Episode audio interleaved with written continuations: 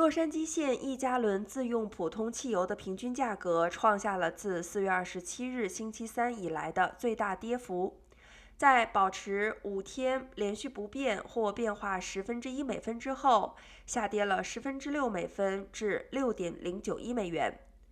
根据 Triple A 和油价信息服务的数据显示，汽油平均价格比一周前仍高出十分之二美分，比一个月以前提高了三十点六美分，比一年前高出了一点九零二美元。奥兰治县平均价格创下自四月二十六日以来的最大跌幅，在连续几天下跌十分之一美分以后，下跌了十分之九美分至六点零六一美元。比一周之前少了一点二美分，但比一个月前多了三十三点七美分，比一年前高出一点九一六美元。